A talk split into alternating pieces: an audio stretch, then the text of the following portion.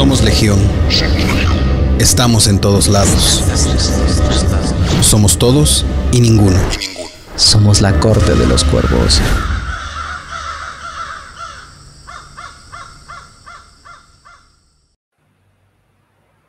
Hola, ¿qué tal? Bienvenidos a un episodio más de La Corte de los Cuervos. Somos un cine podcast y como lo dice el nombre, somos unos cinéfilos empedernidos, otakus, geeks, mangakas y otras cosas. El día de hoy vamos a hablar de algo muy especial. Es el especial de el Día de Muertos en el cine. Pero antes de empezar vamos a hablar con nuestros queridos cuervos, como siempre, y los tenemos aquí. ¡Ay! ¡Ey! Bienvenidos sean todos. Todos de chingadazo. Claro, todos de golpe. Primero que nada, ahí está nuestro Twitter y nuestro Instagram. Y para que sepan los que no están con nosotros o los que van a estar después con nosotros conectados, eh, estamos en vivo a través de Twitch, que tenemos ya nuestro propio canal.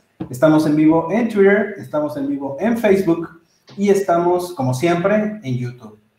Pero vamos a comenzar esta vez un poquito distinto. Vamos a empezar presentando a el cuervo catador. Don Ángel, ¿cómo está usted? Buenas. ¿Qué tal, Bárbara de Cuervos? ¿Cómo estamos? Estoy bien. Acá estamos bien. Perfecto. Muchas gracias. Vamos a darle paso a el cuervito. ¿Cómo estás, Josh? Buenas, buenas. Bien, bien, bien. Ya aquí listo. Un poco nervioso porque me están viendo en todas partes. No sé si la camisa es lo suficientemente negra para que no se me vea lo gordo. Digo, ahí, ya sabes. Los problemas de. de doping, güey. La vanidad. La vanidad. Yo soy Memito. Ahí están mis redes sociales por si me quieren seguir. ¿Y por qué estamos presentando de esta manera y estamos dejando al último a la Cuervo Valquiria? Hola Gaps, ¿cómo estás? Hola, buenas noches. Estoy muy, muy bien, muy contenta con nuestra nueva etapa que iniciamos, ya oficialmente en otros Oficialmente, sí. Ya muy oficial. Sí, súper oficial. ¿Cómo, vas de lag? ¿Cómo vas de lag? Bien, creo, no tengo problemas. Creo que va a ser el primer programa en el que me voy a ver bien, me voy a escuchar bien. Entonces, esperemos Alabados que sean los dioses. Alabados. bueno, el asunto es que el día de hoy le toca a nuestro querido Cuervo Valquiria eh, traer a la mesa el tema del el cine, el Día de Muertos en el cine. Y ella en particular escogió la película de Macario. Vamos a ver esto.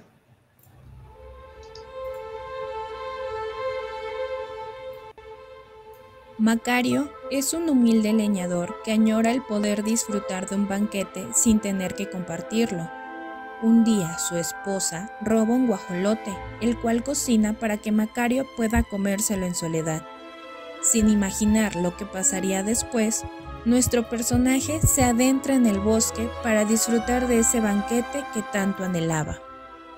Macario es una película mexicana de 1960, adaptación de la novela del mismo nombre de B. quien a su vez se inspiró en el cuento La muerte madrina de los hermanos Grimm.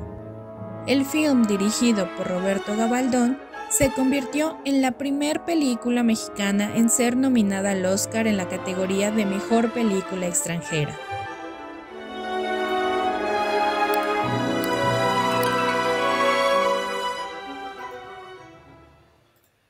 Anda, Gaby. Ay, qué bien me escuché. Vienes con todo. ¡Qué presentación nation, eh! No, Esto- no, bárbaros. Esto es al menos el estándar que de ahora en adelante vamos a manejar en la Corte de los Cuervos. Ot- Porque es para darle las gracias a todos los que nos han seguido hasta el día de hoy. Les pedimos que le den like, que le den suscribir, que le den campanita. Y ahora tienen pues muchas opciones. Pueden suscribirse no nada más en YouTube, pueden estar en Twitch, pueden estar en Facebook, pueden estar en muchos lados. Pues Gaps, ahora sí que pues hay que darle con todo. ¿Empiezas tú? Pues vamos a darle que esto es mole de olla. Así es. Y Ay, tamales, tamales. Bueno, acabamos de, de pasar los tamalitos en estos días. Antes que nada, pues tenemos que hablar un poquito de esta festividad que tenemos nosotros como mexicanos, que es Claro. el Día de Muertos o de Todos los Santos, que es una tradición que data desde la época prehispánica en la que los familiares de la persona fallecida organizaban una celebración, una fiesta en la cual ellos guiaban el espíritu de su familiar por el camino hacia Mictlán. Con la conquista, esta tradición se mezcló un poco con las con los rituales religiosos que ellos nos trajeron con el catolicismo y todo eso, entonces derivó a lo que hoy conocemos como el Día de los Muertos. En este, una característica de, de este día, de esta festividad, es el que en las casas ponemos un altar, un altar dedicado a estos familiares que pues se nos adelantaron, que simplemente se nos adelantaron en el camino, pero que el día 1 y 2 de noviembre vienen a visitarnos. En este altar que ponemos para ellos colocamos velas, sus fotos, las comidas que más les gustaban, sus dulces favoritos, cosas que a ellos simplemente los recordamos para que ellos nos visiten y se lleven esa esencia que pus- pusimos para ellos en el altar. Este, debemos de mencionar que, que la UNESCO este, declaró a esta festividad como patrimonio cultural inmaterial de la humanidad por su importancia y significado, porque al final de cuentas esta celebración es a la memoria de aquellos, como mencioné antes, se nos adelantaron en el camino, pero que año con año vienen a visitarnos. Y antes de empezar con la película, que es Macario, ¿alguno tuvo su primera vez con Macario o ya la habían visto antes? Yo sabía de su Fue mi existencia, primera vez. pero no la había visto. Fue mi primera vez. Ay, qué, bonito. Perdón, qué bonito, pero bueno. Yo en lo personal, yo en lo personal, esta película sí me gusta mucho verla en esta época de Todos Santos, porque me gusta la manera en la que es retratada la, la festividad.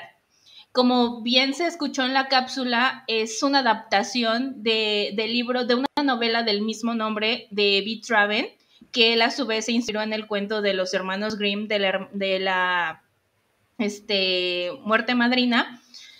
Pero yo más que adaptación, siento que se inspiraron como tal en el libro, porque este, Roberto Gabaldón y Emilio Carballido, que fueron guionistas, tomaron ciertos aspectos, porque en la novela eh, vemos que el Día de Muertos, el autor simplemente refleja que es la época en la que Macario puede recibir un poco más de dinero.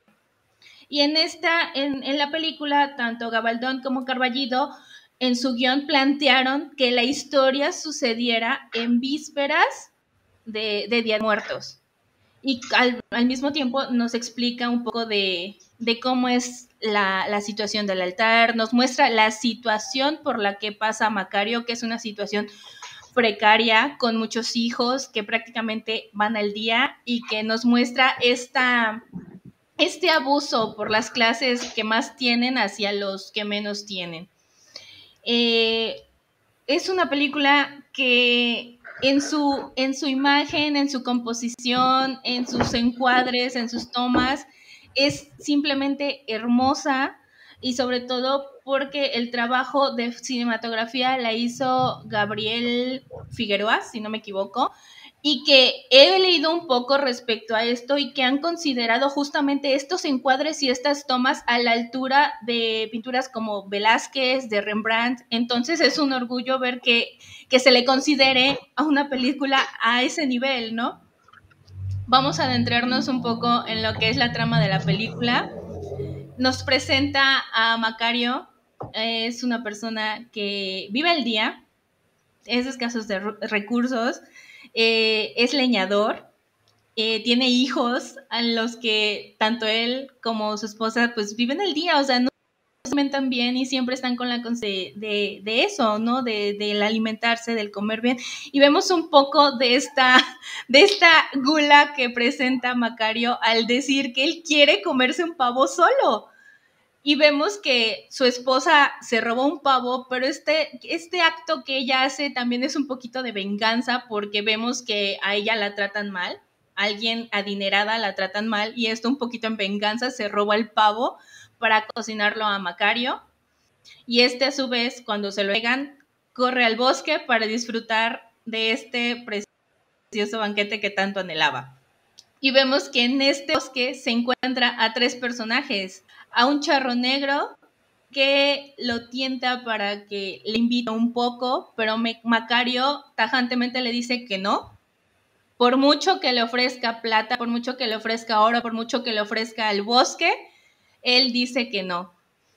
Más adelante se le aparece otra, otra figura con barbas blancas, una túnica, y le dice que le comparte un poco, porque pues es algo que pues en su conciencia no debe de hacer. Entonces él tajantemente dice que no, porque lo que quiere es una acción para que él no se sienta mal consigo mismo y corra a compartirlo con sus hijos. Tampoco comparte con esta segunda figura y más adelante se encuentra una tercera figura. Alguien de apariencia similar a él, alguien que le comenta que tiene hambre, que tiene muchos años sin comer y con él sí lo comparte. Con él lo comparte, pero lo hace por el sentido de que se identifica, porque al igual que él, él también ha sentido hambre. Y estos tres personajes en los que vemos representados el charro, el de la túnica y el otro personaje similar a Macario es el diablo, Dios y la muerte. A raíz de que comparte el pavo, el guajolote con la muerte, este en agradecimiento le da un poco de agua que le va a ayudar a curar a las personas. Pero sí le deja en claro que la debe de usar con medida, no se debe de pasar, la debe de cuidar muchísimo. Y conforme, y que, y, y para que Macario le crea, él le va a mostrar que sí es cierto, que sí es verdad. ¿Y cómo se lo muestra? Con su hijo. Pasa una situación con el niño que cae en un pozo, el niño está moribundo. Ah, pero para esto, perdón, eh, la muerte le deja en claro que si él aparece a los pies de la persona, lo puede salvar. Si, él, si la muerte aparece en la cabeza, no hay de otra, tiene que morir esta persona.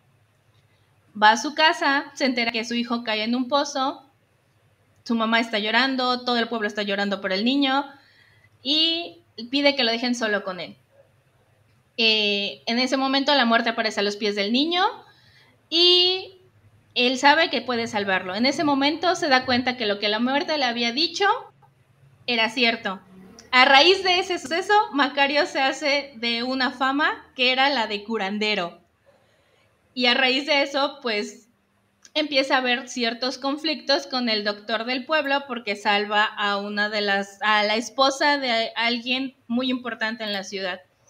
Y este doctor, por la envidia, por al ver que, que Macario se vuelve popular, eh, lo, lo, acusa con la Inquisición, que sabemos que la Inquisición andaba tras todas estas ondas de oscuridad, de gente que se dedicaba a la brujería y todo, y lo tachan de eso. Y a raíz de esta situación, pues Macario se ve en problemas. Y bueno, ya no quiero seguir relatando la, la historia, pero quiero saber de ustedes qué les gustó de la película, si les gustó, si no les gustó, si este, si la disfrutaron, díganme. A ver, a ver, señoritos. Arranquen. ¿Quién quiere? Arránquense. A ver, yo que ya la, ya la había visto, ya de hecho me la aventé muchas veces en, en el canal de las estrellas hace, durante toda mi infancia. Es una película que, si bien ya no me acordaba al 100% cómo iba, sí, más o menos me acordaba de, de la trama y eso.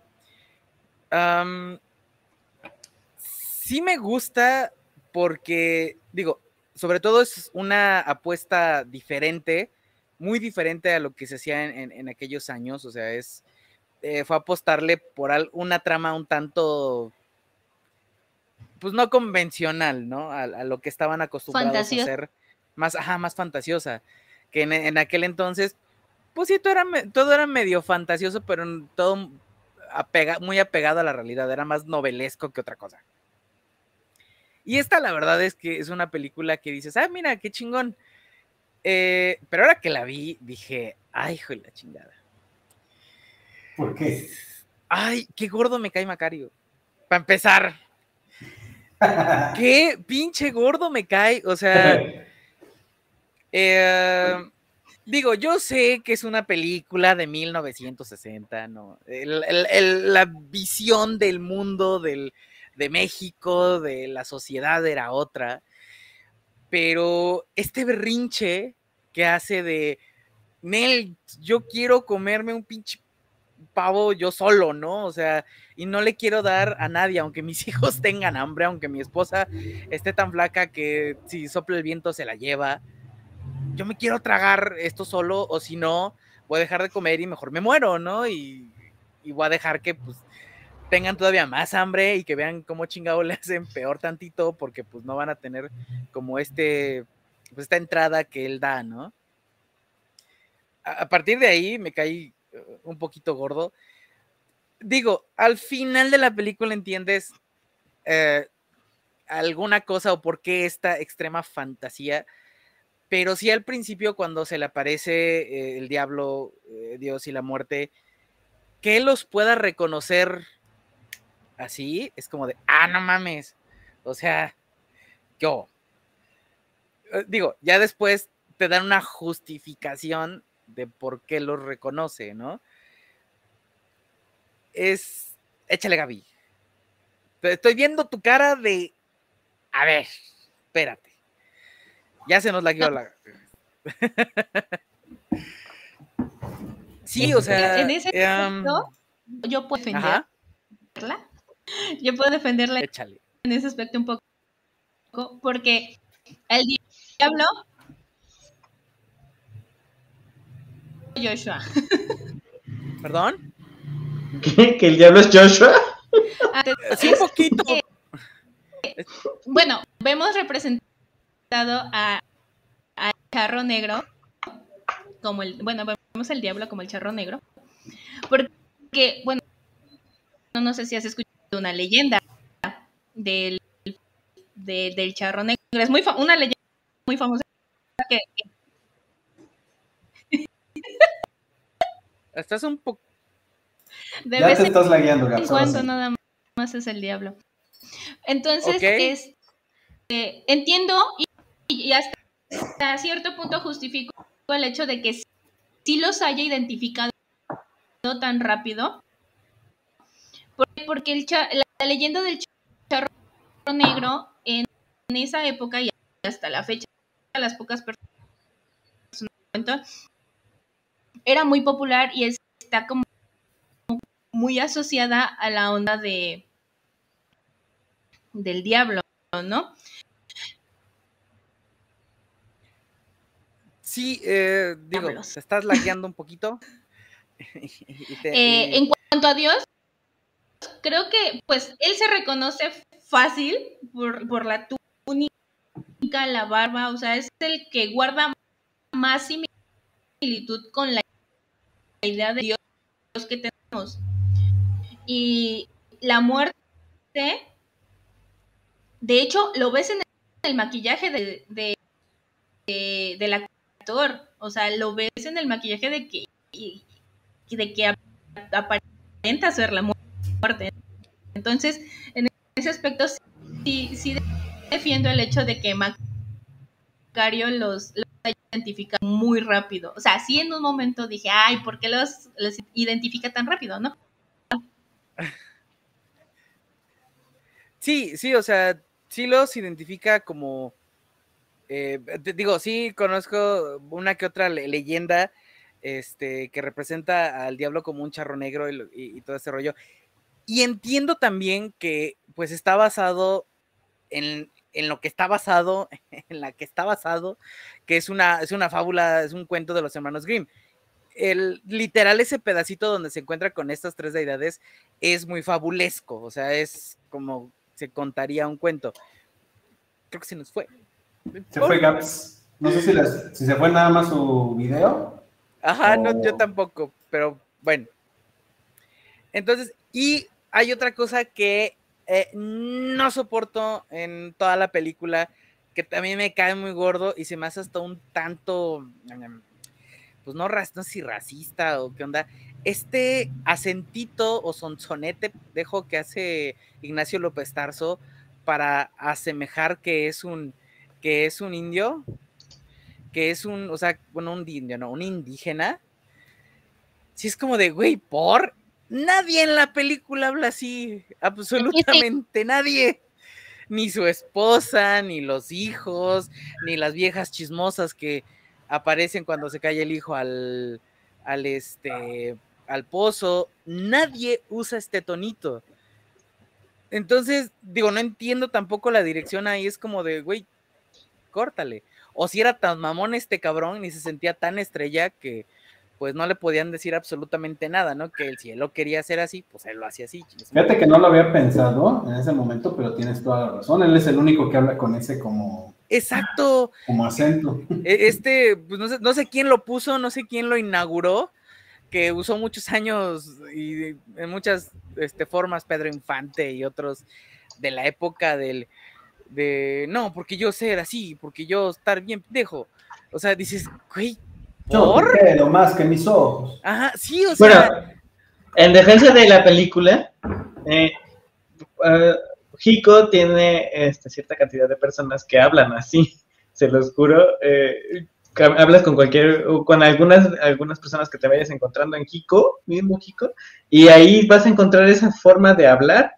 No me parece raro, me- a mí me pareció muy común que hablaran así, No, pero tienes toda la razón, si que, nada más sea uno de todos, Exacto. Ajá, exacto. Si lo tuvieran los demás, dices, O sea, ah, ni su esposa, ni Ahí sus está. hijos, ni, ni, la, ni la señora que trabaja eh, de empleada doméstica, la No, que lleva los. La que sí, lo- lo- o sea, quienes comparten, o sentí que compartían también esa forma de hablar, eran los niños.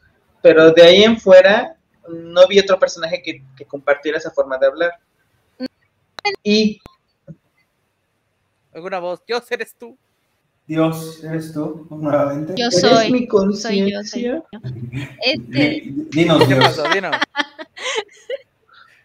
bueno, yo en ese aspecto pi- pienso que tal vez Mario tenía más marcado el acento porque era el que menos convivía con los ricos. O sea, si notamos, él se dedicaba a estar en el bosque eh, leñando. O sea, él se dedicaba a eso.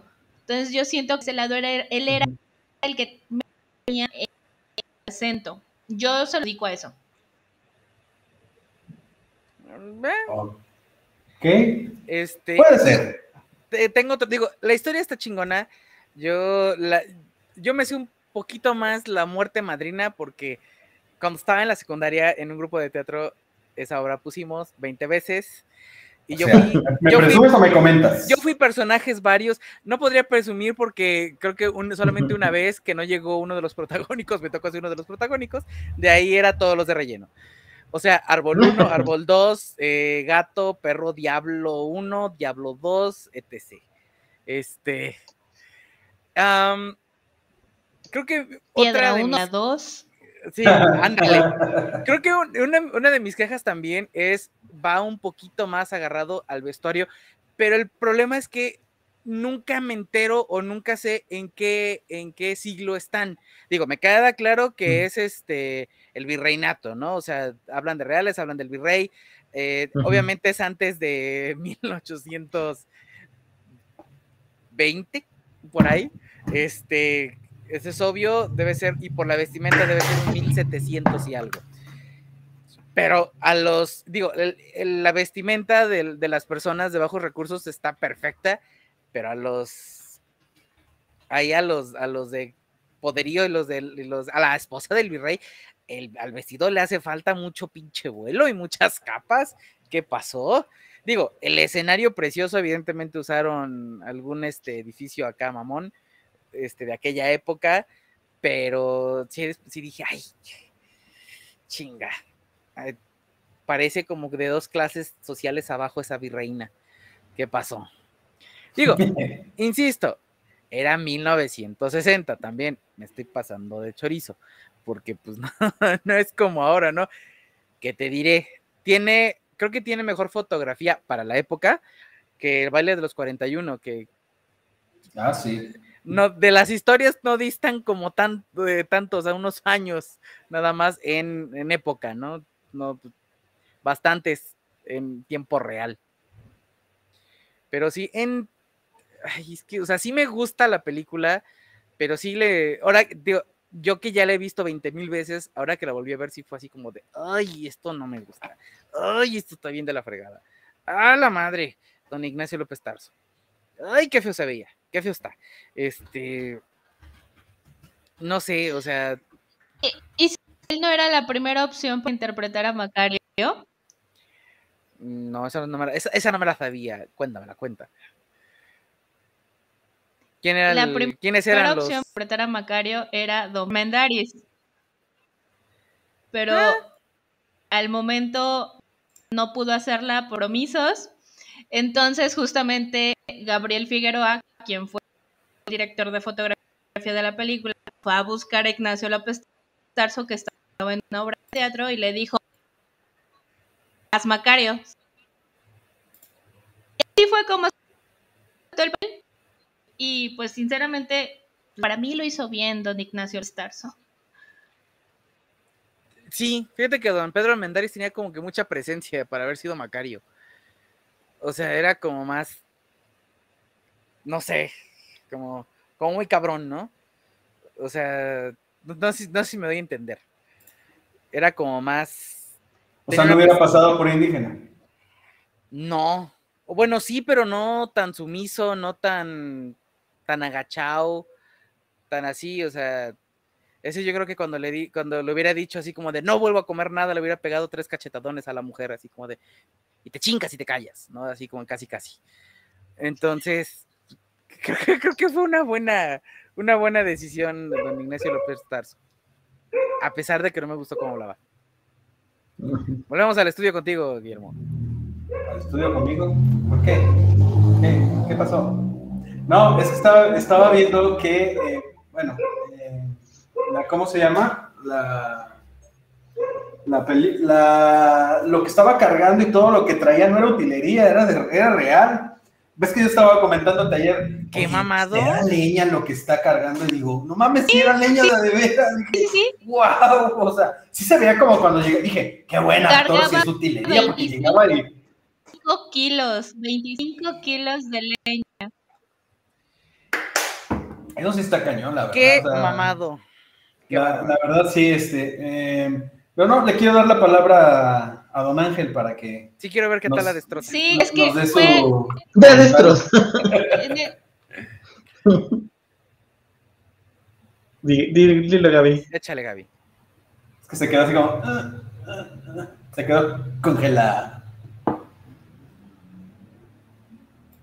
Gaby. Gaby.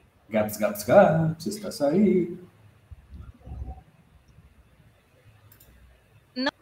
No, es que quería comentar que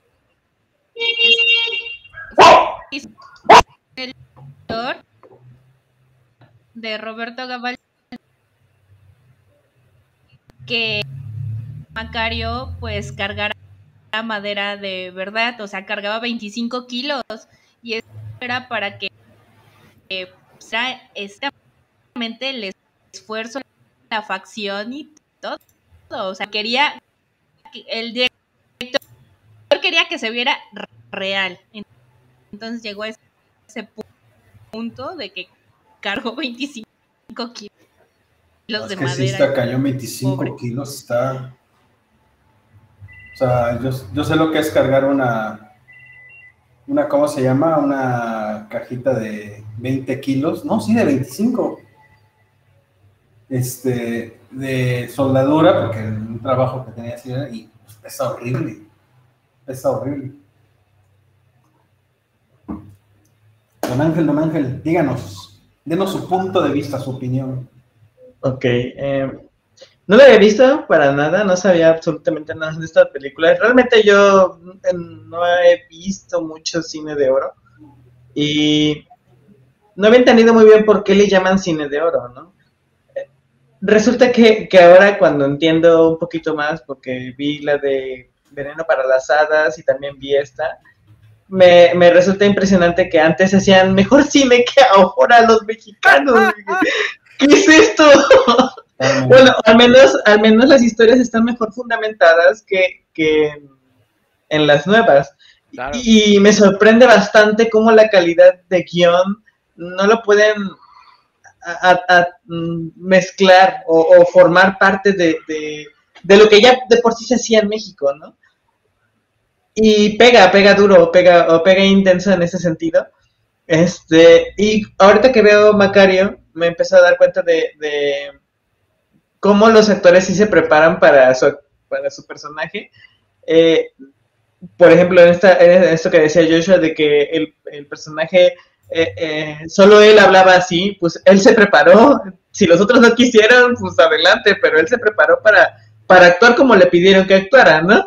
Ya si los otros no lo hicieron, pues es su rollo, pero aún así te da una calidad de actor y eso se le respeta al señor.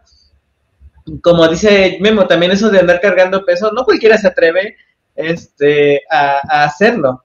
Y, y es un punto también válido y fuerte que se le da. Ahora, viendo la historia, yo le- les, les comentaba que, que me parecía mucho la historia de Scrooge, pero con unos matices distintos. Porque en la de Scrooge es un rico que se tiene que arrepentir al ver a los tres fantasmas de todo lo que ha hecho, porque él es tacaño.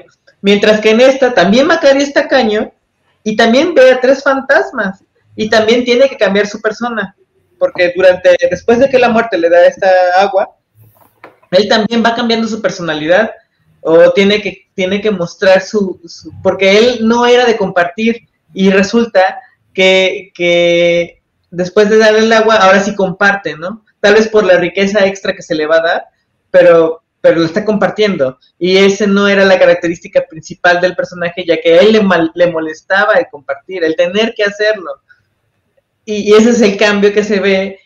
Eh, es impresionante cómo, este, cómo con un simple atuendo tan, no sé, delicado o tan sutil, puedes, puedes asemejar a tres entidades eh, cósmicas, se supone, muy fuertes, ¿no? Como lo es el diablo o, o Dios mismo y, este, y la muerte.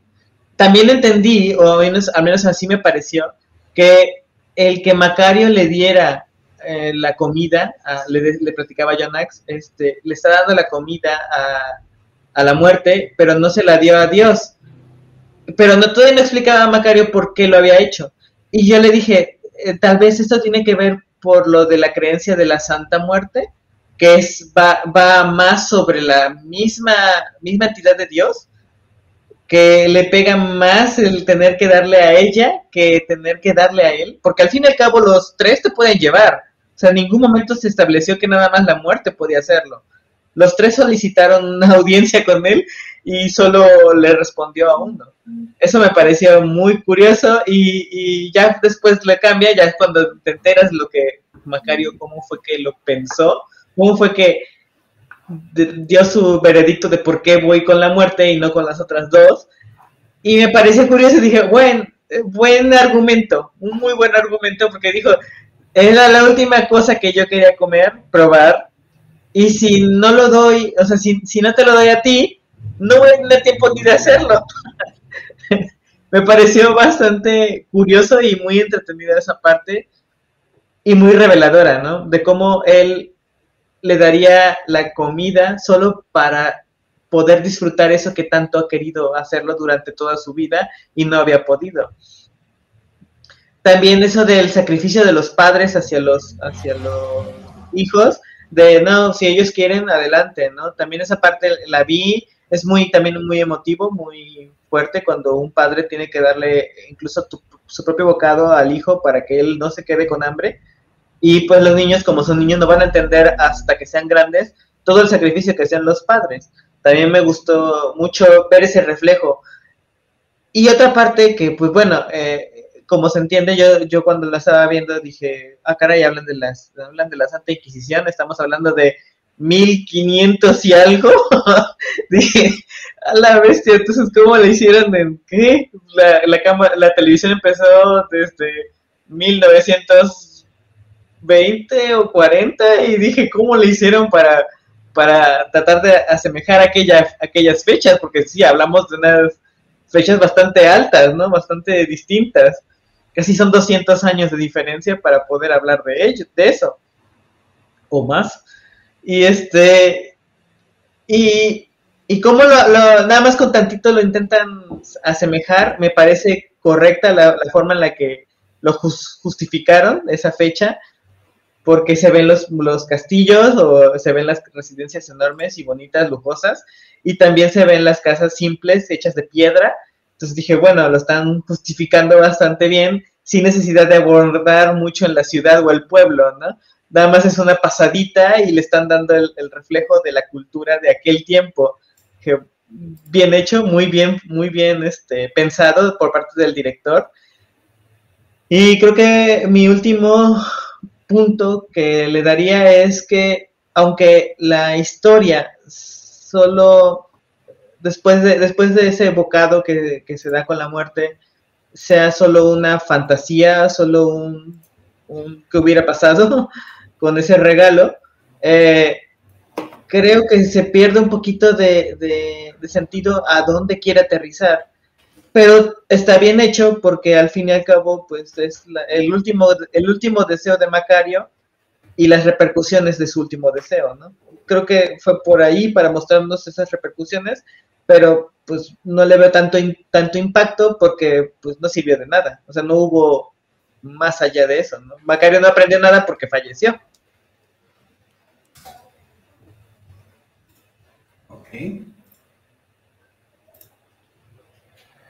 Ay, Dios mío. Don Guillermo, memito. Don Guillermo. Ay, don Guillermo, soy como mi papá, qué horror.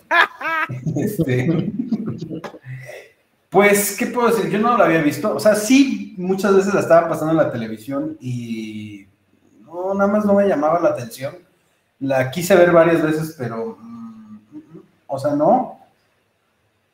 Y me arrepiento, me arrepiento de no haberla visto porque la verdad creo que es una gran película. Es, es, este, es una muy buena película. Me agrada mucho. Este, ay, perdón. No sé cómo hacer para que deje de hacer esta cosa. Pero es, creo que es una gran película, me, me agradó mucho. Eh, la única cosa que me... Una distinción que se hizo de, de, la novela, porque en la novela este, sí lerga a ¿Sigaps?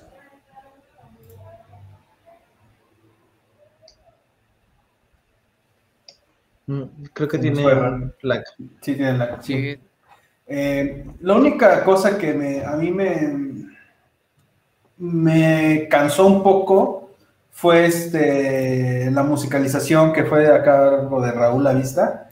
había partes en las que sí era demasiado, o sea, más que aportar, eh, distraía. O sea, había ciertas partes que sin, sin, musicalización o con algo muy leve hubiera quedado genial. Al principio y ¿eh? en parte sí, estoy de acuerdo. Hay muchas películas de ese tipo que así, tamborazo, trompetazo y muchas otras cosas que son muy fuertes, muy estridentes, que le dan un poco de identidad a una película mexicana, pero, como te digo, o sea, hay partes en las que decías, ah, su mano, ya bájenle tantito, ¿no? O sea, e, era tal vez no innecesario, pero a lo mejor mal ecualizado, o estaba muy fuerte, o, de plano a veces este, se, se, interrumpía con la, con la voz, o era demasiado apabullante para un tipo de escena que a lo mejor ni iba ahí. Eh, digo, todo lo que han dicho está genial, o sea, me, agrada lo que dijo, la comparación que hace Ángel con Scrooge está, está genial. Eh, a mí sí me sacó mucho, mucho de onda que la primera aparición no, eh, el diablo no tanto, porque como que él sí se da cuenta conforme va platicando. O sea, se le aparece a alguien y no pareciera que inmediatamente se diera cuenta, pero cuando ve a Dios, sí es como inmediatamente lo sintió. Digo, quiero suponer que si Dios se nos apareciera a alguno de nosotros, inmediatamente nos íbamos a dar cuenta que es Dios. No sé, por su presencia, por su energía, por su aura, por lo que tú quieras. Quizás, quizás podría ser así, o a lo mejor así se quiso dar a entender, pero el lenguaje audiovisual no lo representó así. O sea, de verdad, de repente nada más es como. De entrada, creo que se vio más sorprendido cuando encontró al demonio que cuando encontró a, Dios. Como que Dios fue así de, ah, pues ahí está el viejito este, eh, y barbas de chivo. Como que lo dio por sentado. Ajá, y aparte, a mí me pareció que era uno, pues como más del pueblo, ¿no? O sea, de, de verdad no, no lo vi tan épico, tan imponente eh, ni en el lenguaje visual ni musical tampoco. Entonces, esa parte fue como la que no me hizo clic. En cambio, con el diablo sí, porque hasta el lenguaje corporal de, del tipo lo que va diciendo y como que él se va dando cuenta de que nada más lo quiere engañar. y el de la muerte, ¿qué pasó, Josh? Digo, e, es, este muy entendible por la época. Digo, la, en la película, y aparte, en aquella época en la que está representado, pues sí, o sea, todo el mundo era más persinado, más católico, más todo.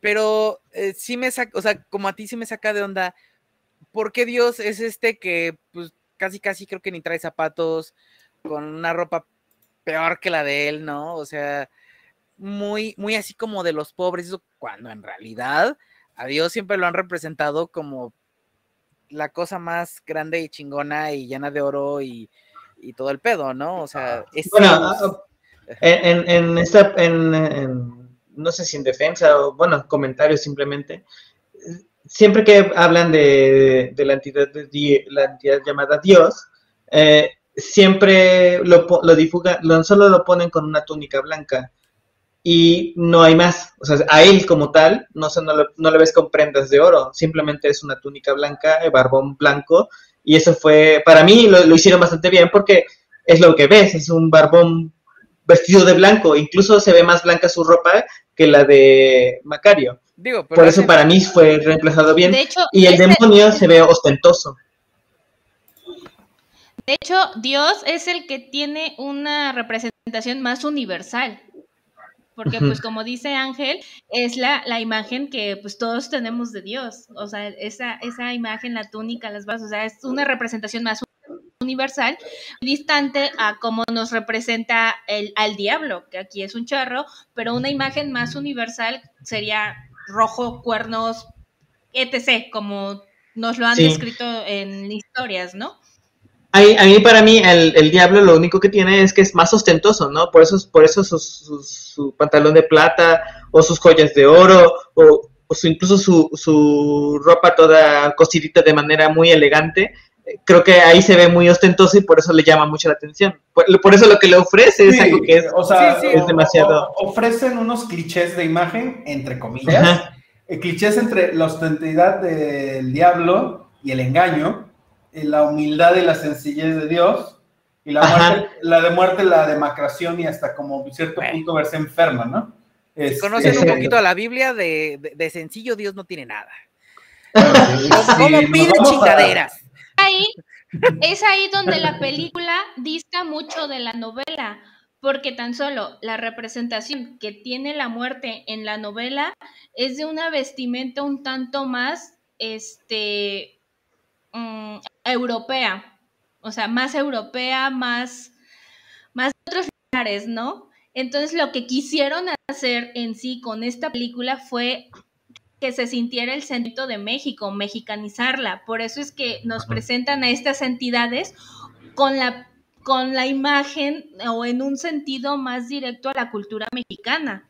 Es por eso que la para que se viera, porque al fin y al cabo la muerte es podemos verlo como una, entidad igual al ser humano y que es igual y pareja con todos, porque se lleva a ricos y pobres.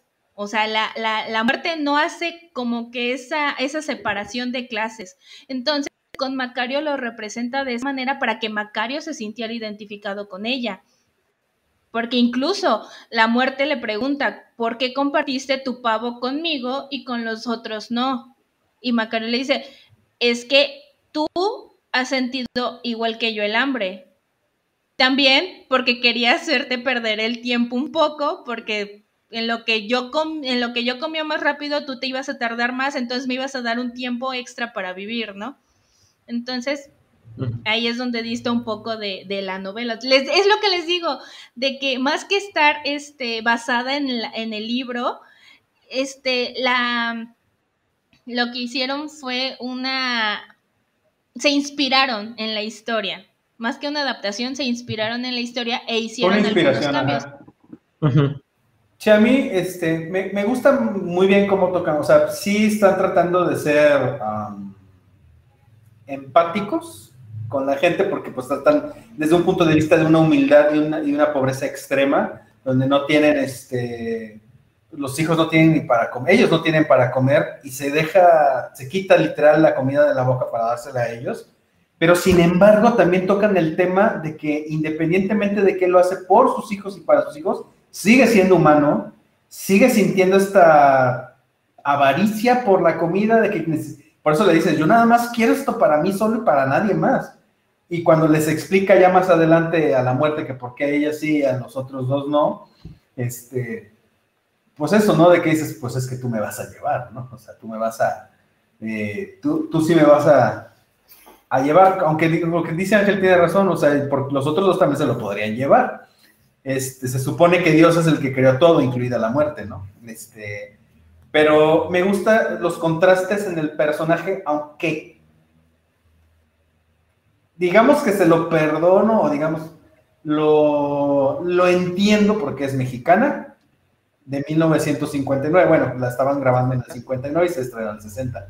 Este, eh, me gusta cómo, a pesar de que es como religiosona en parte, a su vez le tiran a la iglesia por toda la cuestión de, de cómo los trata de la Santa Inquisición, que la Santa Inquisición se abolió en España en, el, en 1812 y en México hasta 1813 se decretó la abolición de la, de la Inquisición, pero realmente hasta 1820 fue cuando ya dejó de existir como tal la Inquisición. Entonces, en este se comprende que este tramo de historia es cuando estaba sucediendo eh, esta situación, en los 800 algo, porque estaba la Inquisición todavía todo lo que daba. El doctor mandó a llamar al gran clero ahí para que se dieran cuenta de que era brujo. Pero me gusta esto de cómo, por un lado, la suben y por otro lado, pues también le están atacando, ¿no? Y para una película... ¿Qué pasó? Justo, justo, este, eh, tienes toda la razón en ese tema, que era algo que pensaba mucho. Eh, era por el lado de que cuando a Macario le dan esa opción de ver si era un tramposo o si era un brujo, Así es. nunca le dan la opción de que, ah, sí está bendito también por Dios, ¿no?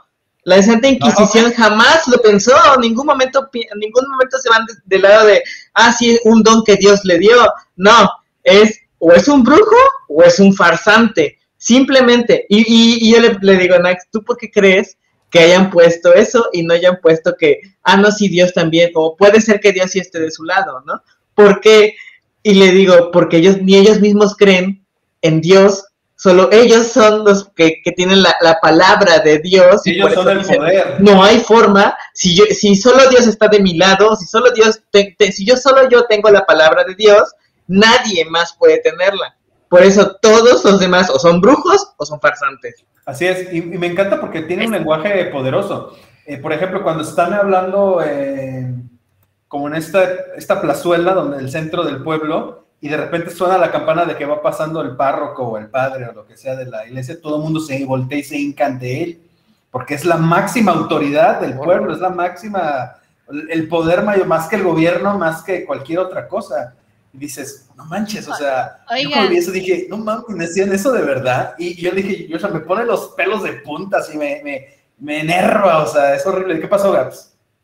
Ahorita, justamente lo que comenta Ángel respecto a que ni la misma iglesia creía que en, como un dios en algo omnipotente y poderoso y todo. Estoy ahorita en un libro que me prestaron que se llama Yo Judas que justamente es la Oh. justificación de por qué Judas actuó como actuó. Y este, y justamente hay una parte en la que él se reúne con el Sanedrín, que, es, que son las personas que le encargan que, que dé con el Mesías, con el que dice que es el Hijo de Dios en la tierra, ¿no?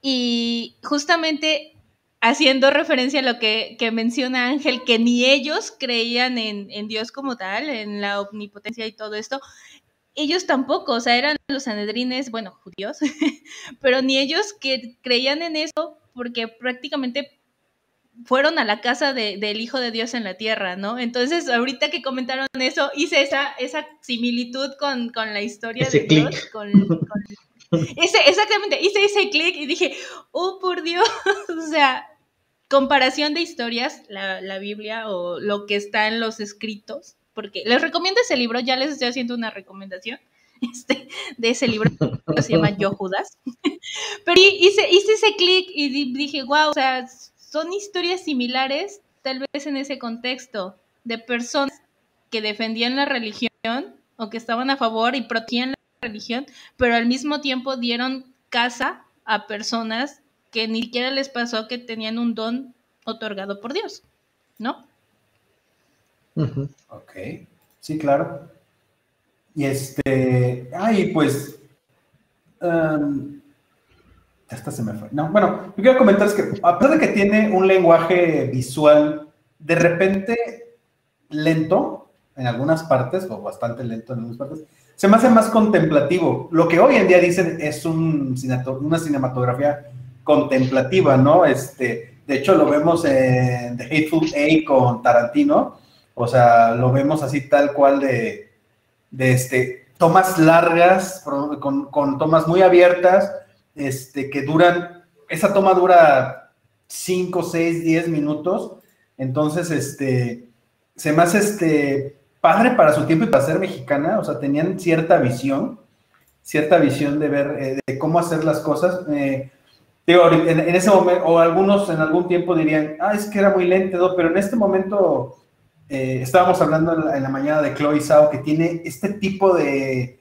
de visión de tener la cámara muy estática durante un buen rato en una sola imagen perfectamente fotografiada, claro, este, que se ve hermosa y es contemplativa. Y creo que pasa mucho en esto porque a pesar de que es lenta, no me aburrió.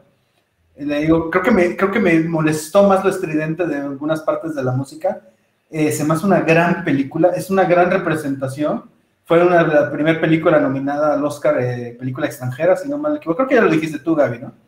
Este, y me encanta la escena que me- a mí me fascina es cuando ya casi a la final de la película la, la muerte le habla y le dice, mira, estas son las vidas de todos y sé, es un valle de velas increíble. Ah, sonó, yo dije, ay, Dios mío, qué chingonería, o sea, la amé, que le enseña la vida. De- metáfora tan interesante. Sí, sí, sí, exactamente. Y, y aparte para su tiempo, porque ahorita, digamos, con este, esta globalización que tenemos y que tenemos a la mano series, animes, libros, todo lo que ustedes quieran, digamos que podríamos verlo más normal. Tenemos muchas metáforas de la vida y de las vidas en muchas representaciones, pero en, en esa época se me hace increíble, se hace padrísimo, o sea, que digamos que me posiciono un poco en esa época y digo, wow, o sea, qué bonita, y qué bonita visión de poner en las grutas, eran las grutas de Cacahuamilpa, este, poner así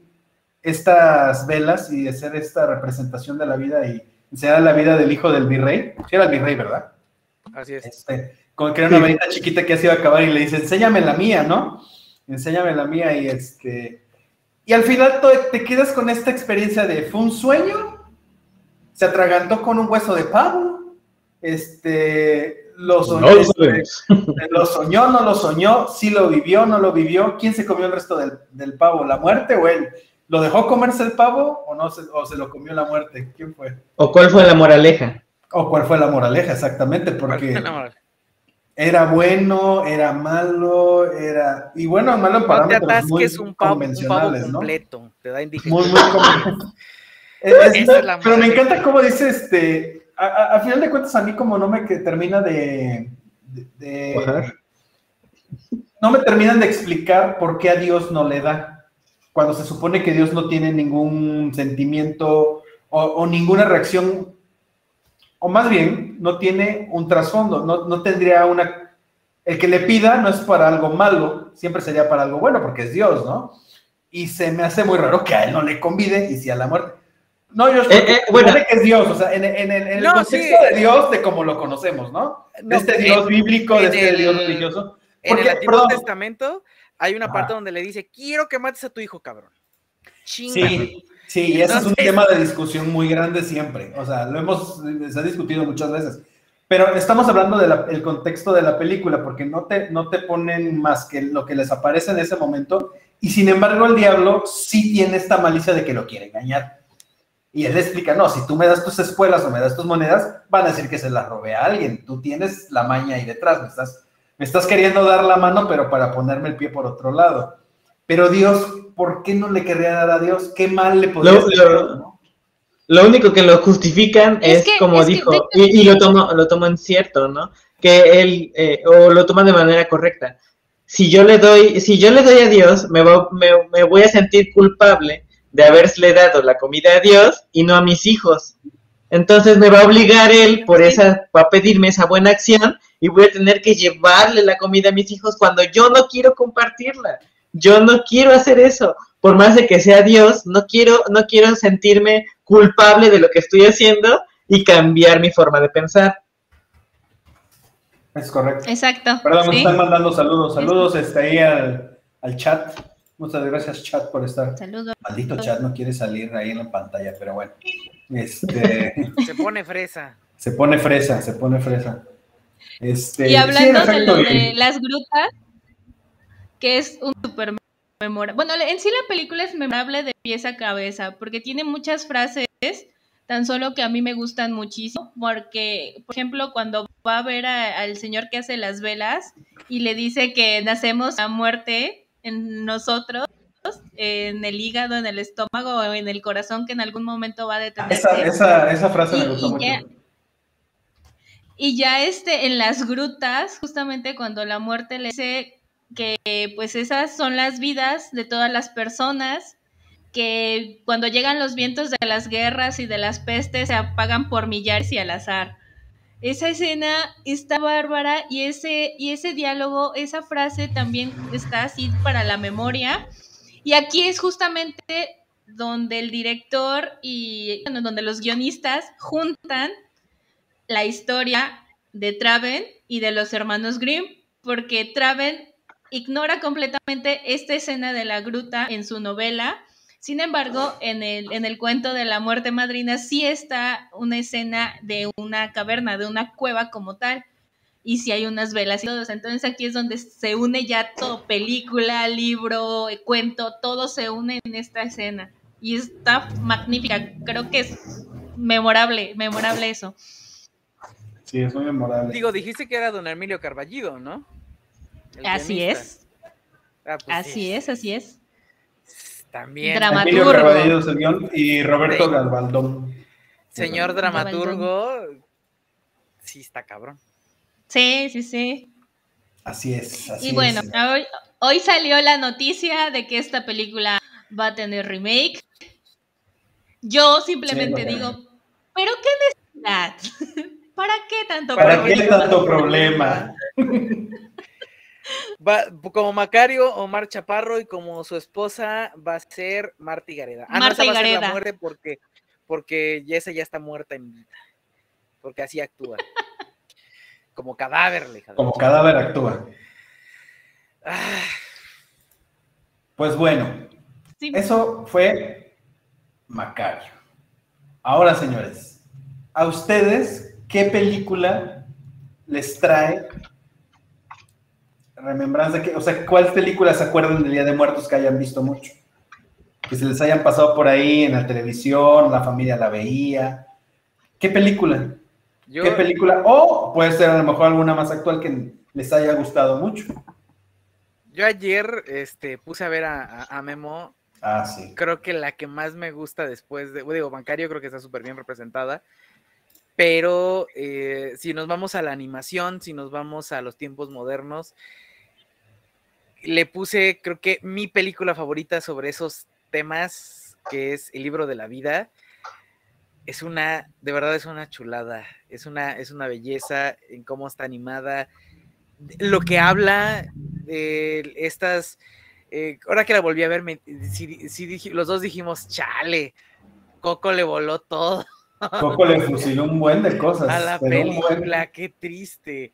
Me encanta, me encanta esta. Y digo, no, no, no sé bien, de- debe haber investigado, pero la verdad se me fue el, el- el pedo. Si alguien en el público sabe, échele. O si Gaby sabe, porque yo creo que ahí va a saber. Este. Esta representación de las velas, como, como la- las vidas de todas las personas, es, también sale en el libro de la vida. Así Ha- es. hablan de, El señor Cera. el señor Cera, hablan de, sale Xibalba, que es esta tierra de los muertos, ¿no? Pero ya como más, más para abajo. Este, de verdad, es una muy bonita representación. Obviamente para niños es una película familiar, no va a ser tan, a lo mejor tan dramática o tan lenta como, como este, Valva. como Macario. Ah, este, estás un poquito lagueada. Sí, le, le llega un poco lenta la información. Este, Regresa lenta. Sí, es una, de verdad, es una belleza. Además de eso, digo, aparte que, te muestran cómo es como las tradiciones mexicanas, este, sin meter a la religión, que eso es algo que agradezco de verdad de una manera increíble, que la religión no está presente en esa película por ningún lado. Son tradiciones muy de, muy de México, muy de nuestros antepasados, muy de nuestras culturas, nada que ver con la mugre que le cayó después. Este. Sobre, y ah, aparte tiene representación de poder femenino, de, de que las mujeres nada más no se dejan, de que no necesitan un hombre para, para hacer nada, o sea que son completamente suficientes. Am, a- e- esta onda de no maltrato animal y de lo mal que está, o sea, de verdad es una película muy chingona con muchos mensajes muy bonitos. Lo único que me pasa cara un poquito es que ponen como si eh, la tradición de, los toros y eso fuera muy mexicano, haya nacido aquí. No, señores, no es mexicano, es español. Sí, está más arraigada que el, casi igual de arraigada que la iglesia, bueno, ya mucho menos, gracias a los dioses ya no se da tanto esa salvajada pero este sí es lo único, es como mi único problema con la película. Bueno, y la, y la voz cantada de, de, este, de Diego Luna, que no mames, hay que tener tantita vergüenza y tantita, ser tantito humilde, decir, sabes que vato, no voy a cantar porque sí lo hago bien culero. O sea, neta, neta, no, o sea, no. No, no, no, no, no, no, no, no. Pero Vean el libro de la vida. Si les gustó Coco, les va a gustar más el libro de la vida porque está más chingona. Venga. A ver, este Gaps. o- Pero supongo que Gaps, esta, tu película es Macario. Macario.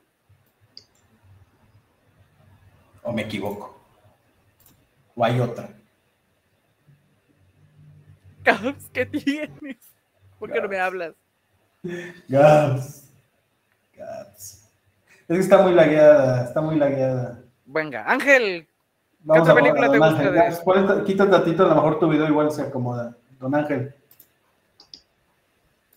Mm, Bueno, yo no, la única película aparte de esta que he visto de Día de Muertos es la de Coco. Mía, como te- en un principio veo es todo el año este pues sí he visto el libro de la y vi este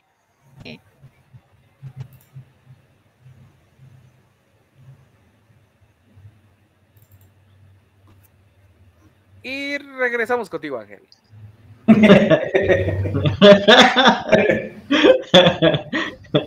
Bueno, como les decía, la única película que he visto realmente de este tipo de del Día de Muertos es este Coco. pero sí quiero mencionar eh, que en varias películas eh, de otro eh, país, siempre que pintan a México, nos pintan con esta celebración, no nos pintan con otra. Es como que la más, para ellos la más característica de nosotros. Y es impresionante como, por ejemplo, en Batman vs. Superman, incluso hay una referencia a esta parte de nuestra cultura. Y, y como bien decías en el libro de la vida, solo vi un poquito de un resumen eh, en algún momento y mencionaban ahí, no sé, yo la verdad no la he visto, pero decían que era como muy revoloteada las culturas porque pues una cosa es México, otra cosa es España y otra cosa es Estados Unidos y pues hacía como que la, la- las revolvía las tres al mismo tiempo y por eso no, no entraba en, en lo que Coco sí logró, que sí es unir todos los segmentos, todo lo que es la creencia en un solo segmento. La adornaron de más a Coco, porque sí, sí tiene muchas cosas que sí, pero tiene otras que dices, ah. no El diseño de arte que es, ver". es muy, es muy bueno. A mí me encanta Coco en ese aspecto. El diseño de arte, de toda la investigación que hicieron. Pero ahora que vi el libro de la vida dije, sí, le fusilaron. Hay cosas muy descaradas, o sea, demasiado descaradas. O sea, Bastante.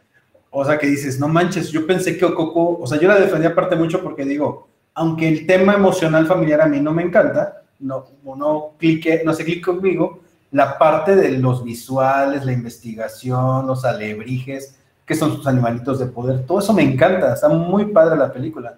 Eh, eh, me caga el niño como canta, eso sí, me recontra, ultra, recontra Sí, eh, eh, estos, a ver, ya Guillermo lo está diciendo, pero que quiero oír la opinión de Ángel. A mí estos pinches alaridos que pegan los chamacos cuando en cierta edad, que según están cantando, es como de, neta, ¿se oye bonito? O sea, es pregunta en serio, o sea, ¿les gusta cómo se escucha? Porque a mí también es como de, te están matando, te están agarrando a chingadazo, ¿qué te pasa? Porque dijo, aparte, la, eh, creo que Coco también tiene la mano de Guillermo del Toro por ahí. Y en esta canta horrible Gael García Bernal, o sea, en una Diego Luna, en otra Gael, y dices, ¿por? Diego Luna horrible cantando, hubieran hecho algo ahí, no sé, o sea, la verdad se oye bien feo. Oye. Bueno, es que como dicen, ¿no? Una cosa es ser actor y otra cosa es ser cantante. no siempre son lo mismo y Sí, se van a llevar igual. y, No, y- no y, pues, qué buen detalle que en la de Coco sí metieran a un, a un cantante, no directamente, que fue este Diego Rivera, ¿cómo se llama? Carlos Rivera. En Carlos la, Rivera. En la película sí lo canta Gael. O sea, en el, en, en el Furious sí lo canta Gael. Ya el- la canción como tal se la dieron a Carlos Rivera. Para- Dice, dice, dice Nax, saludos a Nax, por cierto, este, que, ella tuvo, tuvo a sus alumnos algún tiempo gritando, pegando esos grititos. de- entre los niños y, y- y la de Coco y las niñas y, y Libre Soy, sota madre, dices. ¿por Sí, debe ser mortal para un maestro escucharlos a diario con esas caras. Cada vez que sale una película las anda alucinando. ¿no? Mi tía trabaja en un kinder y, y me contó que en un, un festival todas las niñas, todas cantaron Libre Soy. Entonces dices, a la A madre. la mano. Es como de. ah, Este, Gaps, ¿andas por ahí? ¿Nos escuchas? Dios. Dios. Dios. No sé si tengo lag o me escucho. Ah, sí, te escuchas, te escuchas mejor, sí. ¿Te escuchas mejor, Dios? te quedó muy bien esa Josh. ¿Así? Pero si nos escuchas tú, Aparte, aparte de, ¿cómo se llama? De, de Macario, ¿tienes alguna película también que quieras mencionar del Día de Muertos?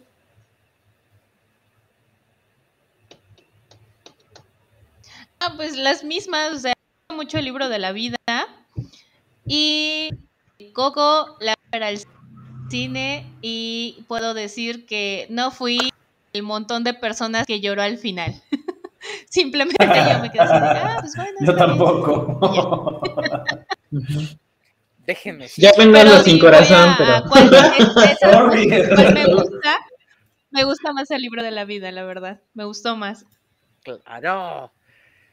Mil veces. Sí, yo, bueno, yo este, Al igual que yo, yo lo único mencionar, pero es lo de los toros. Este. Esta película, Más Negro que la Noche, eh, es mi película favorita de. Digo, no es precisamente del Día de los Muertos, pero la veíamos mucho en estas fechas, porque, pues, este. La pasaban. Ahí, está, ahí están los protagonistas de esta, de esta película. ¿Sí ven quiénes son? No, ¿No? ¿No es Lady Gaga? Este, no. Es la Yuri. No, es Claudia Isla, Susana Dos Amantes, eh, Elena Rojo y Lucía Méndez. Es una película de 1975. Este, no, pues cómo. entonces, eh, eh, bueno, aquí una de ellas, este, se le muere la, la tía, se le muere una tía, eh, la tía le hereda todo a ella porque ese es su único familiar cercano que quiso, pero tiene una como ah, condición, tiene que mantener ahí en la casa, al parecer, al gato que es Becker, el gato se llama Becker, es un gato negro, y a la persona que siempre la cuidó, que es la persona como de la ayuda de limpieza y todo esto, de la comida. Pero una vez que llegan a la casa, pues la casa es lúgubre, se siente una presencia extraña, y por error, una de las amigas, porque llegan las cuatro juntas, mata a Becker. Y la tra- lo trata de esconder, pero casualmente Becker de repente se empieza a seguir apareciendo por la casa. Y se sí empieza a aparecer la tía. A mí me gusta mucho la película, no es, no es la gran película, pero es muy buena para su tiempo, para 1975 y mexicana. Y pues Lucía Méndez todavía tenía cara de ser humano, este, y estaba muy guapa. Y pues actuaciones de estas grandes personalidades, o sea, o sea, los amantes Elena Rojo, o sea, Tenemos un Actuaba. comentario. ah, a ver, no veo. Ah, ¿qué dicen por ejemplo? La muerte enamorada con Miroslava Stern. Ah, ¿Esa cuál es tú? Ya lo he oído, pero no sé cuál es. Si La que veas. muerte enamorada. A ver, vamos a ver cuál es la muerte enamorada. La muerte enamorada. Oh, es de 1951. Hoy se ve buena. Es de 1951. Eh, es, es, sí, sí, sí, sí, a ver, estoy checando quién es. Miroslava, Fernando Fernández, Esperanza Isa, Salvador Quirós, Jorge Che Reyes, Mauricio Garcés. Ese es el, el reparto. Digo, hay más, pero ellos son como los principales. La muerte enamorada. Vamos a ver si podemos poner aquí una imagen de. Qué guapa. Qué guapa mujer. Vamos a ver. Vamos a ver. La muerte enamorada. Vamos a ver. Ahorita se los pasamos. Otra cosa que, por ejemplo, me gustaría mencionar en lo que Vemo está buscando es que, este, como bien decía Joshua, ahorita el empoderamiento femenino y todo esto que se está dando es, es de nuestra cultura, ¿no? Bueno, al menos de nuestro tiempo, nuestra época que nos tocó vivir. Pero en esta película reflejan cómo no, en, en la de Macario, reflejaban cómo no, este, la esposa a un lado mientras se sirve la comida y ella esperando que se le dé la oportunidad de sentarse a la mesa, ¿no? Dije, wow, qué chica cultural tan fuerte estoy teniendo. ¡Qué horror! Sí, o sea, ella parada viendo, esperando a que le diera, igual cuando ella hace todo por, por conseguirle el pavo, pues es algo de, de, de la sumisión de ella hacia él, ¿no? Si están No es viendo algo como esto para en todos. pantalla, perdón. Sí, estamos viendo la pantalla. Sí, O sea, Salvador Quirós no es la muerte en, en este Macario. Gaby, Gaby. No está Gaby. No está Gaps. Pero bueno, No esta sé. es la muerte enamorada. Con, este es el reparto. Eh, pero pues se ve bastante interesante. ¿eh? Échate la sinopsis. Con A voz a- cabrona. Déjame Muy ver. cabrona. de radio. De Sí, racia, claro, por huevo. supuesto. A ver, vamos a ver. La muerte enamorada. Un segundito. Pero de radio de 1951, si no, no. Ah, la madre. La XCW casi casi, si no, no queremos nada. La muerte enamorada, vamos a ver.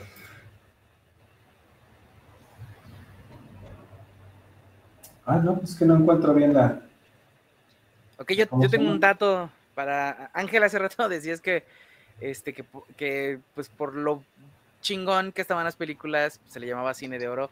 No es cierto, se hacía muy buen cine, eso no, no, no, no lo vamos a discutir, pero se le llama cine de oro porque es cuando más se hizo cine en México, ya que en Estados, Estados Unidos y Europa estaban partiéndose el queso en la Segunda Guerra Mundial, México era el único país que producía cine a lo cabrón.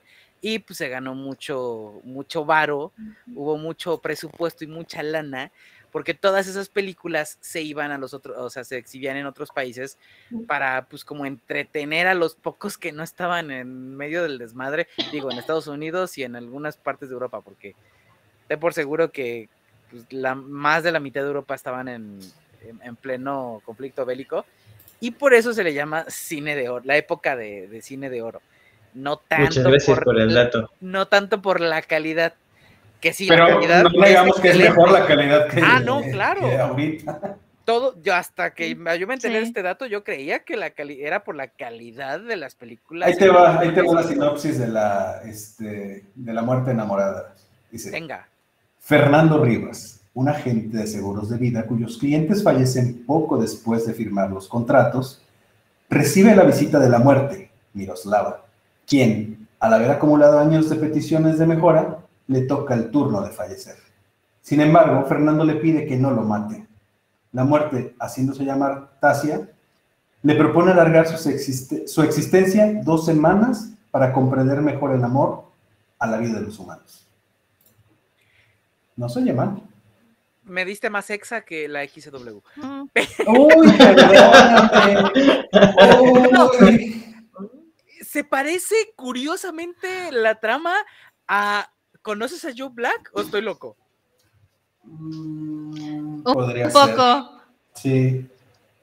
Ángel, ¿tú qué es tu una de tus películas favoritas?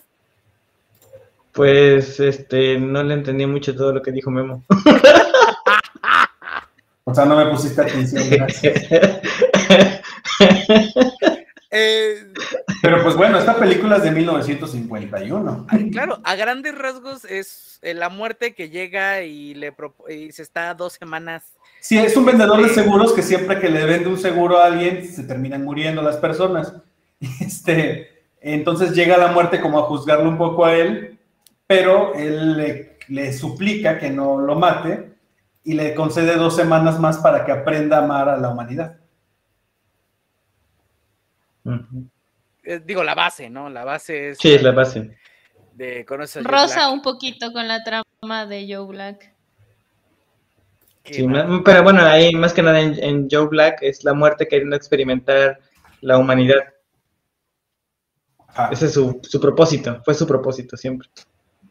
¿Es la Y dentro de esa humanidad, se siente ser humano? ¿O qué? ajá, y dentro de eso llegó a enamorarse, cosa que no era, no estaba planeado por ella, y cosa que lo llevó a, a Y romper no el fue trato de. Thanos. Ah, no fue de Thanos.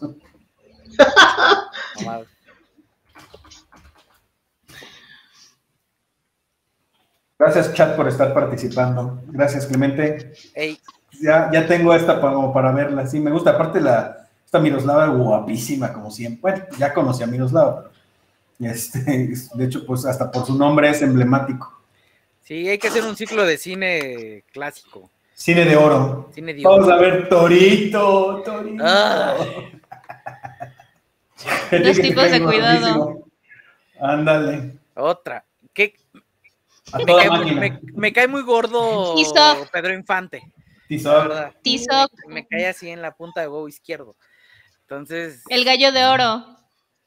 eh, pero ese es con López Tarso, ¿no? Nosotros los También. pobres, ustedes los ricos. Los Mira, olvidados. Los olvidados. Ah, bueno, los olvidados es otro, es otro pedo. Angelitos negros, Teresa. Ay, esa de Angelitos Negros na- nada más me da No, risa. ahorita sería imposible de, de- hasta de Avanzar porque están todos betuneados, entonces no, no, no, no, es Sí, imposible. ¡Qué horror! Aparte de eso. O sea, no, no, no, no, no podría ser. Tiene una frase muy, muy icónica que hace unos, porque hace unos años mezclaron este, un fragmento de la coronación de la Miss Universo, donde está una afroamericana y un este, un afrodescendiente, porque no sé, no sé si era gringa, este, y otra, y la otra chica que estaban a ver así de quién ganaba agarradas de, la- de las manos, y cuando dicen la ganadora es pues la afrodescendiente, cortan y ponen una, una escena de Angelitos Negros donde dices, suéltame, maldita negra, mugro. Qué grosero. O sea. Es horrible. Pero imagínense eso, no podemos hablar de eso en, estos, en estas épocas. Esa película está más que cancelada. No, pues sí, claro. manches. A ver, la voy a buscar. Hicieron blackface. ¿no? En esta película o algo así. ¿Cuál? En la de Angelitos Negros. Es, es que hubo una vez, no sé, vi. Esa película habían hecho blackface. Pero Ajá. no sé si es cierto o no. Sí, los pintaban así de colorcito para que se vieran afrode- afrodescendientes. Pues así. Pues sí. Qué bárbaro. Con, con el racismo a todo lo que da. México. mágico. Está. México mágico. Ahí les va. Ahí les va. Con riesgo a que algo pase. Pero ahí Nos les van, va. nos van a colgar. Ahí les va. Nos van a cancelar. Dame las manos Ah. maldita negra. ¡Eso es tu madre! Ya basta. Basta. Basta porque así nada más. Porque nos vayan a tirar. Es que en el, en el contexto en el que yo lo vi era muy chistoso. Porque Sí, claro, como- claro. Como de, ay, amiga, nosotras este, juntas hasta el final, ¿no? Declaran a la ganadora y la otra así como de, ¡ash! Toques. Así como me cagas, ¿no? Me ganaste la corona, pero. ¡Ay! ¡Qué bárbaro! Bueno, yo creo que por el día de hoy es todo.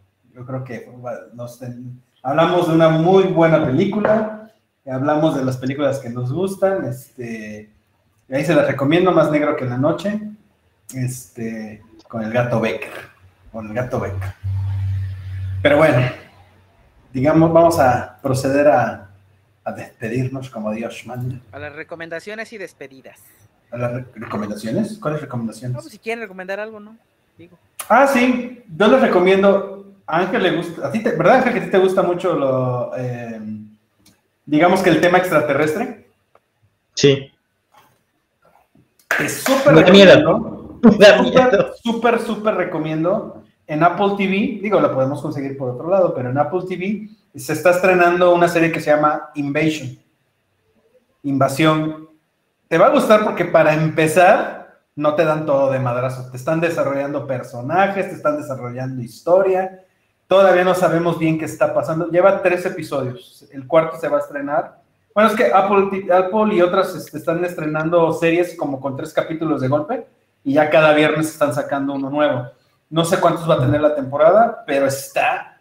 A Joshua que le refastidian los, los temas extraterrestres, está bien Buenísimo. picado también porque está muy buena, muy, muy, muy buena. Muy bien Se las recomiendo mucho en Apple TV, pero pues ya saben que ahí los dealers, como una compañerita que yo tengo, este, En Gavis TVs. Gavis TVs, Gaby nos TV. pueden conseguir. Quien no tenga Apple TV nos escribe y todo, y les pasamos el dato.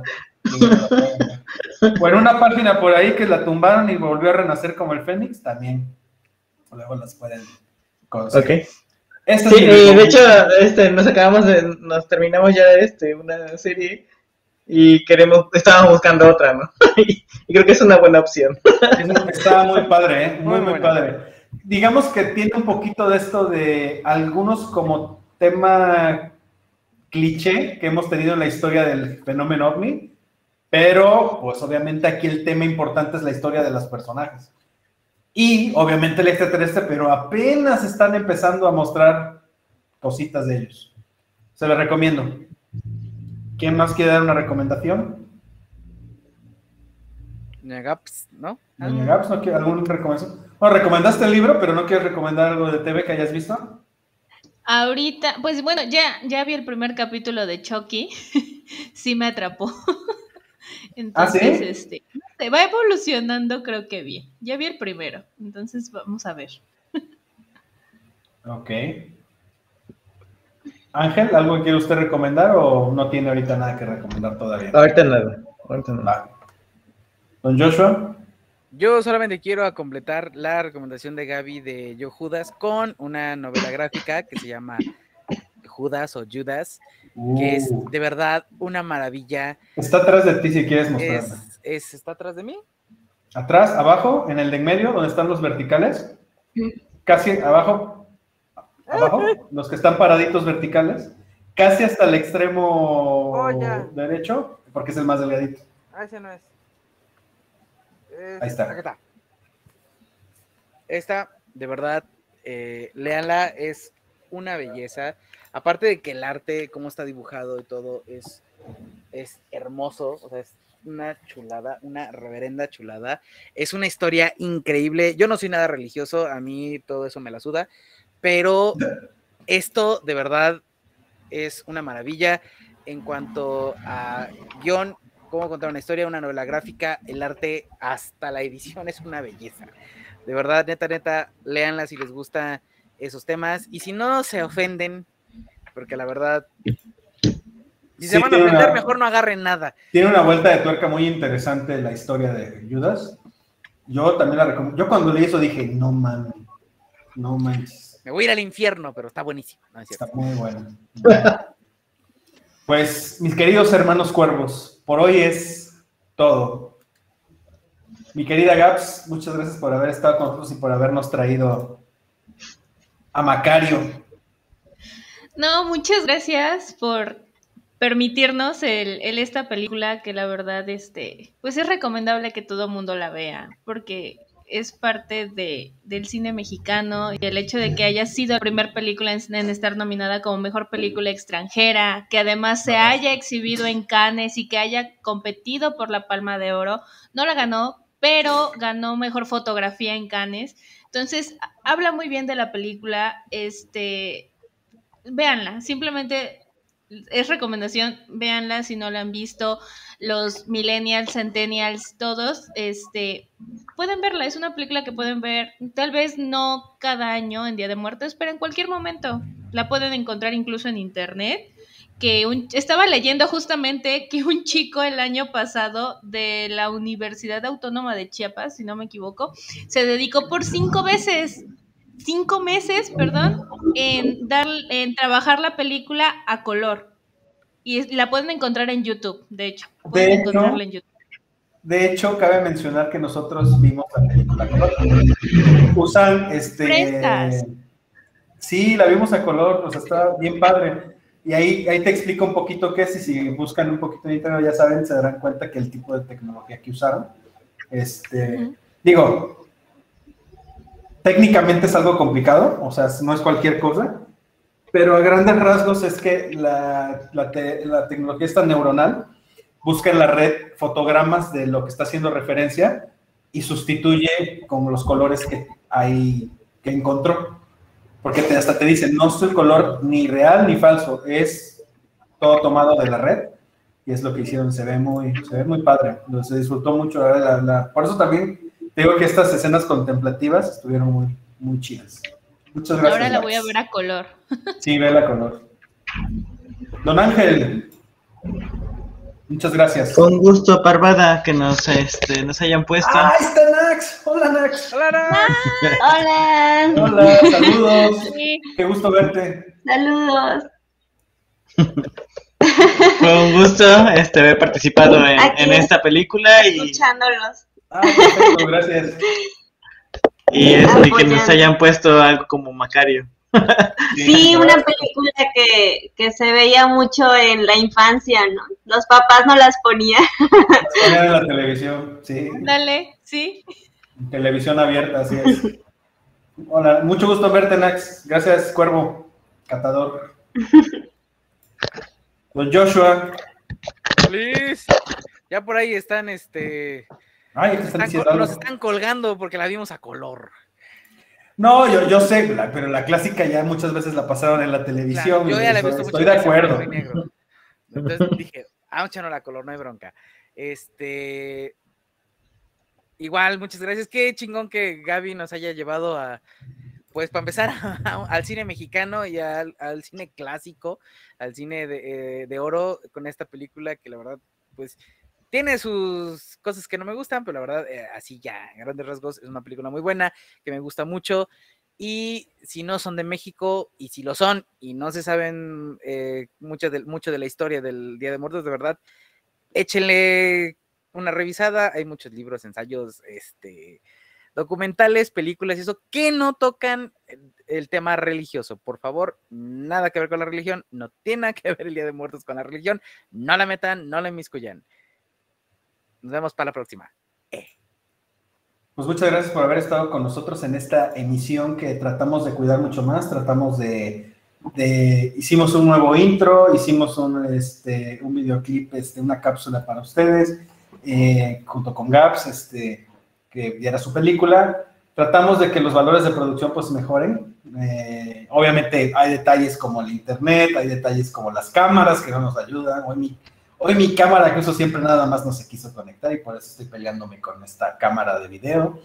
Eh, pero les agradecemos a todos en el chat, los que estuvieron presentes. Muchas, muchas gracias. Este, a Arturo, a Clemente, a, este, a, este, a Moy, a Nax, y este, todos los que no han escrito, pero que andaban por ahí y que nos estén viendo después en repetición ahí en YouTube. Este, muchas gracias. Acuérdense que también ya estamos en vivo en Twitch. En Twitch pueden también, creo que se almacenan por 15 días los videos en Twitch, por si lo quieren ver en Twitch. En Twitter es un en vivo directo, no se almacenan, pero lo pueden ver por ahí. En Facebook, pues ahí se queda. También nos pueden ver ahora por Facebook. Independientemente de eso, ya vamos a actualizar nuevamente el eh, servicio de, de, ¿cómo se llama? De, este, los podcasts de audio.